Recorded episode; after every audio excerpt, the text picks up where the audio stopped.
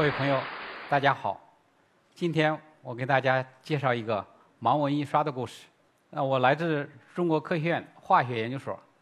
去年七月份，我们化学所的这个 B 站上面放了一个我们做这个盲文印刷的视频。这个有有有学生告诉我说，这个已经成了一个热门，就是当时播放量呃达到了三百多万。我当时才第一次关注到咱们这个 B 站，因为以前只是听说，没有这这个真正自己看过。那么看了以后，我就看这个满满屏幕好像都是这个很乱的字。我说这是什么？他们说是这叫弹幕，是我们这个 B 站的一种特有的一个文化。所以是去年才跟咱们那个 B 站结缘，但是我们跟印刷已经结缘了有将近二十年的时间。呃，了解到盲文这个事儿是大概是十年前，我听到了有一个小女孩唱的一首歌，叫《你是我的眼》。这个我算是一个比较敏感的一个人。就是听了这首歌，就非常受触动，就晚上翻来覆去睡不着。呃，你这个是我的眼，带我呃穿越拥挤的人海，就是带我呃阅读浩瀚的这个书海，然后让世界呈现在我眼前。就晚上睡不着，我就是在想，就怎么样能通过我们的工作帮助这些人。我自己就闭上眼，就是假设我自己是一个盲人，就觉得非常可怕。你跟外界好像失去了很多的联系，就变到一个就陷到一个黑暗当中去，所以这就这个让我促使想，我们一定要这个做点什么事情能够帮助他。那我们就首先就想到这个盲童他受教育，他的读书怎么是那个书是怎么生产出来的？那了解以后才发现，这个盲盲童他要学习比我们普通人要困难得多。因为这个盲文的图书的印制是非常复杂，是一种专用的这个技术，包括它的纸张都是一个制成体系的。那我们通常这个盲文是这通过类似金属板冲压这种方式，我们盲童到盲盲校里边，那么都是老师给他这个几张特种的纸，我们叫牛皮纸，其实是一种进口的纸，非常昂贵。一张 A3 的这种呃这种盲文书写的纸，是我。大概人民币是一点五，这个一点五块钱，所以这样一个盲文的图书的成本是非常高昂，相当于我们普通图书的大概十五到二十倍的价格。那么这个也是影响他们阅读量，就这个获取知识的一个非常大的一个瓶颈。像北京、上海这种城市里边的孩子，差不多每五个孩子才有一本书来读。那我们普通的。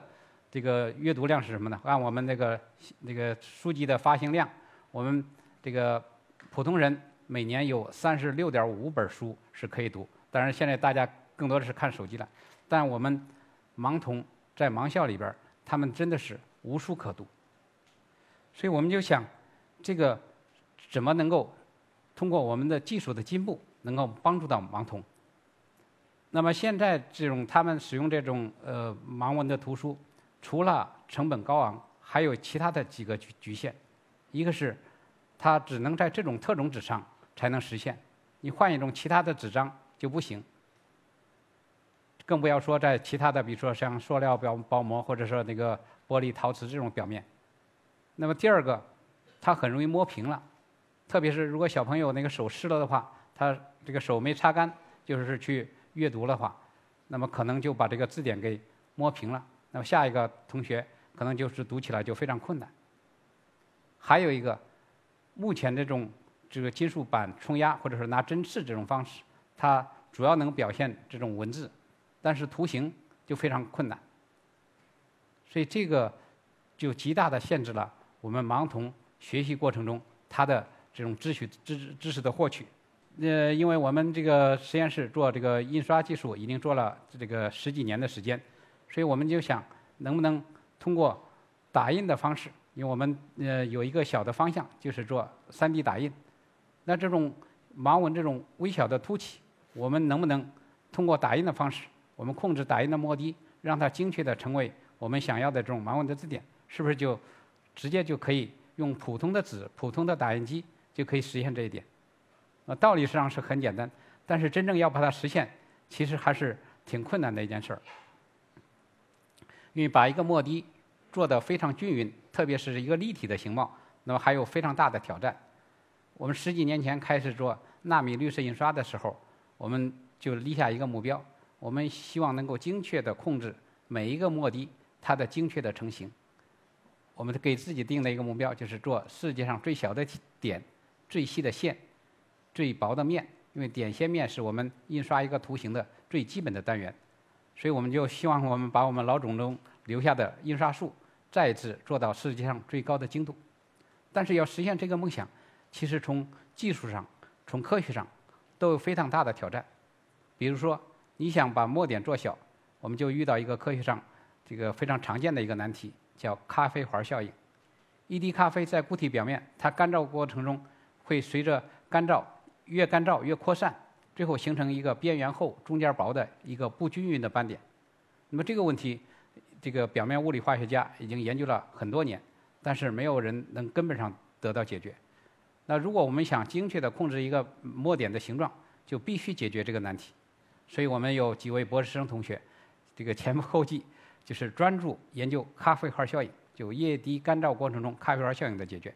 那最后我们就突破了这一点，做到了我们说的世界上最小的点，而且这个不仅是尺寸上这个有非常大的这个提高，就从原来的微米尺度，我们推进到纳米尺度，也就是比原来的这个精度提高了一千倍，而且我们甚至可以精确的控制每一个墨滴里边这个纳米颗粒的个数，一二三四五六。这都是我们肉眼看不到的，这个就从根本上解决了咖啡环效应，而且保证每一个墨点是在高精度下均匀一致的。那么第二个难题呢，就是怎么样做世界上最细的线？这又遇到一个科学的难题，叫瑞利不稳定性。瑞利是非常伟大的科学家，就是得过诺贝尔物理奖。那么通常的大家认为，两个墨滴融合形成一个直线的时候。那实际上，它这时候是一种宏观上的直线。如果你拿放大镜去看的话，它就形成这种类似哑铃型的，或者这种波浪线或者锯齿线。所以，这是我们之前的印刷界的常态。我们要实现高精度的，特别是当纳米尺度的印刷，我们就要必须抑制这样一个瑞利失稳的这种现象。所以我们又是几位博士生同学，就是把这种非常基础的问题，从根本上、原理上给它实现了突破。最后，我们就是做到世界上最细的线，就像这个图片里边，有单纳米颗粒、双纳米去形成的线，那么并且我们给出了相应的公式。第三个就是怎么样做最薄的面，这里边又涉及到一个非常基础的科学的问题，叫马勒格尼效应。在溶液干燥过程中，它这种固体的物质怎么迁移、怎么沉积？所以我们也是从基础的理论出发，就是对它的规律深入的认识，能够随心所欲的去精确的控制。它的成型，所以点、线、面这些基础的问题突破以后，我们就把传统的印刷术从原来的微米尺度推进到纳米尺度，也就是说比原来的印刷术的精度提高了一千倍。那么正好赶上当时 3D 打印的热潮，所以我们又把这个目标这个定位怎么样做世界上最高精度的体。那么之前大家都认为这个打印的墨滴。一旦脱离打印机的喷孔，就失去了控制。那我们研究什么呢？我们就是研究墨滴在不同的基材表面，它的成型过程中怎么样能够精确控制的问题。我们专业上叫控制气固液三相线的动态的移动的问题。那么这样一个问题的深入的解决，就让我们能够超越目前国际上这样一个难题。上上面这个图片，几乎没有两个墨滴能形成一个。立体的结构完全一样的这样一个这个这个形貌，就像达芬奇画不出两个一样的鸡蛋一样，看起来很简单，但是实际上你每一个墨滴落在固体表面，它最后的形呃这个形状都是不一样的。那我们就通过对这个液滴干燥过程中它的动态行为的精确控制这个深入的研究，我们就保证每一个墨滴在干燥过程中它的大小、尺寸、形貌。甚至它的取向都可以精确的一致，但是这个过程是一个非常复杂的、有理论、有实验的这这样一个过程。那么最终的结果就是我们点、线、面、体都做到了世界上最高的精度，甚至是跨越了几个数量级。那么这个就给我们打印各种各样的精确的立体的形貌奠定了一个基础，我们就能够精确的控制每一个墨滴的成型，最后能够形成我们想要的各种盲文的字典。那么它的效果比原来冲压这种盲文有非常大的优势。一个是非常软润，再也不怕把那个手给割破了。因为新的书，就小朋友那个手是皮肤比较娇嫩的话，就就就出现被那个纸张割破的这种呃这种现情况。那我们这个非常软润，而且也不再也不怕磨平了。那实际上这个如果是做一本样书是容易的，怎么样能够满足我们有大量的我们有几千万的这个弱势，包括盲童，我们怎么样就帮助这么多的这个呃。这个视力，这个有有有障碍的朋友，那第一个就是怎么样把这个墨水能够做好。那刚才说了，我们能够精确的控制这个墨水干燥过程中的成型的问题。但是我们当时想，如果只是印书的话，对他们的帮助其实还有限。比如说他们要出门要电梯，我电梯里边能不能让他触摸？我要到几层？然后其他的场合，比如说到高铁，那么那个开门关门这个。能不能让他们能够自己能够掌握这个相应的信息？所以这就要在不同的材料表面都能够能够精确的控制墨点的成型，而且能够很高的这个粘附力，让它这个不会这个脱落。所以，怎么样在不同的表面让这个墨水能够快速的固化，而且能够牢固的粘附，这是我们要研究的墨水开发的问题。那墨水这个问题解决以后，还有一些。就是非常基础的问题，就是工业界可以说困扰已久，但是还没有得到解决。比如说，这个我们打印的时候，墨滴出来以后，我们认为跟每个墨滴都是一样的，但是除了刚才说的，它可能成型过程中造成这种形状的差异、大小的差异，还有可能造成所谓的卫星墨滴，就一个墨滴碰撞到固体表面，它会溅射开。形成大小不不匀的这种斑点，如果这样的情况不能很好的抑制的话，你就很难变成一个成熟的生产的工艺。所以我们专门有一个博士生，那么他的整个博士论文就专注在卫星墨滴的起因和它的解决方案。最后我们把这些这个基础的问题也都从源头得到了解决。那么另外一个就是我们怎么样把盲文这种信息转化为我们打印机的指令？这里边又有硬件的问题，又有软件的问题。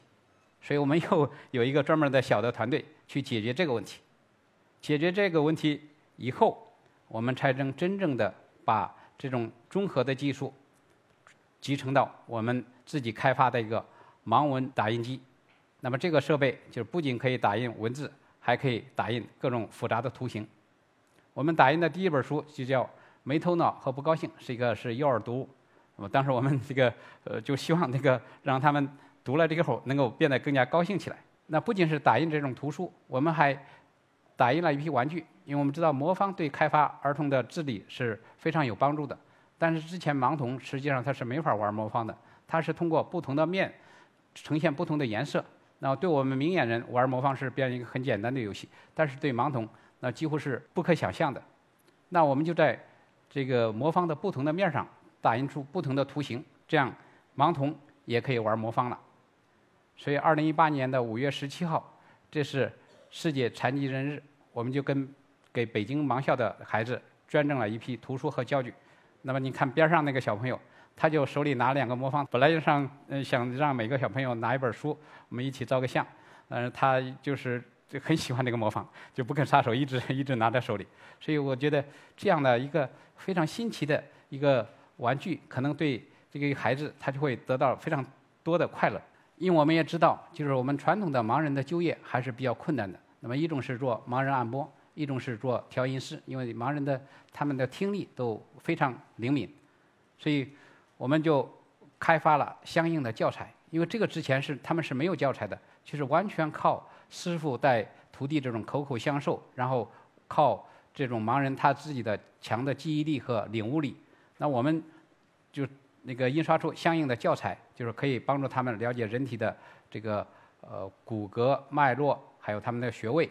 呃，另外把这个五线谱这种都能让他们手触摸的，这个是之前他们就是甚至都嗯没有没有想象过有能会有这样的帮助。那还有我们其实每一个盲童出生的时候，他跟我们普通的孩子智力上是没有差异的，但是。因为后来他受教育，这种特别是从这个学习的书本的知识，就差异越来越大。那我们盲童能不能学数理化？因为数理化涉及到很多立体的几何的东西，很难用语言去描述的。所以我们就想，这个盲人他的手就是他的眼睛，我们把尽可能多的信息通过他手可以触摸的这种方式让他感知到。所以我们比如说化学实验的各种装置，比如说这种呃手可以触摸的这种立体的地形图，我们都可以让我们的盲童能够手可以触摸，可以区分。还有一个就是，如果他视力受到这个限制之后，其实他其他的感官就变得更加灵敏。比如说，这个他的听力、他的嗅觉就会更加灵敏。就我们平时那呃普通的孩子感受不到的，他们就特别敏感。所以我们就想，比如说我们打印这样一个这个水果，打印一个糕点，那么除了让他触摸这个大概这个形状是什么样子，我们能不能让他释放出相应的香味儿？这个就是全方位的，通过这个嗅觉、其其包括听觉、其他的这种感官，能够综合的给他一个更加全面的信息。所以我们就开发了几十种不同的这个香味的墨水，然后让他手触摸的时候可以缓释出来相应的香味。打印一个香蕉，那么手触摸这个香蕉的形状，还有香蕉的香味，这样就非常好的能够帮助他更全面的了解这种水果的一个特性。所以当时盲校的老师也说，这个相当于。我们给盲童一个彩色的世界，原来他们的世界实际上是一个零碎的、碎片化的一个黑白世界。我们通过这样一个综合的信息的刺激，就是让他对周围世界的感知就大大丰富起来。那么我们还对那个婴幼儿的盲童，那么出了这种盲文的这个儿童的绘本。这种绘本，比如说唐诗，他在触摸这个唐诗的时候，除了这上面有盲文，还可以通过这个声音。然后给他读，把这个唐诗读出来，包括解读，这样他就能更好的融入到我们普通的孩子的这个世界里边去。那我们不仅是这个，我帮助了这个我们这个国内的这个盲童和盲人，我们也希望我们新的科技也能造福全世界的这个盲人。所以这个我们也是跟国外的有广泛的一个交流。美国这个盲文出版社的 CEO 也看到我们这样一个消息。也专门跟我们联系，就是希望把我们这样一个呃盲文印刷的技术造福其他国家的这个盲人。那我们这样一个技术也在这个冬奥会期间就发挥了这个相应的作用，让这个运动员、这个裁判员了解相应的这个特别是残奥会这个比赛场馆的信息。这个这也是他们在奥运历史上第一次能手亲手能够触摸这样的新的这个明盲对照的印刷品。那除了帮助帮助。盲人之外，实际上我们还可以让我们普通的印刷品变得更加的丰富多彩。那我们去年还做了一个工作，我们就是用一种墨水儿，这个能打印出一个全彩色的图像。这个是可以说颠覆了我们对彩色印刷的一个认知。是个什么道理呢？就我们知道，三百年前牛顿发明了三棱镜，就他通过三棱镜把一个白光能分解成这个七色光。我们就是用这个原理，我们既然可以。让每一个墨滴精确地控制它的成型。那我们类似这种微小的三棱镜，当然实际上是一种球冠型的结构，用这种选择性反射这样一个模式，我们用一一种墨水就可以打印出全彩色的图像。所以看起来是不是很神奇？我们还可以把一滴墨水转化为我们想到各各种各样的这个呃，比如说我们用一滴墨水变成一个牙齿，我们用一滴墨水变成一副美瞳或者隐形眼镜，它的透光、透水、透氧。还有生物银行溶性完全达到要求，所以我们把化学知识学好，把我们的溶液液这个墨水做好，我们其实可以做出千变万化的这个各种各样的这个神奇的应用。就我们 B 站很多也是呃学这个生化环材的同学说这个生化环材是四大天坑。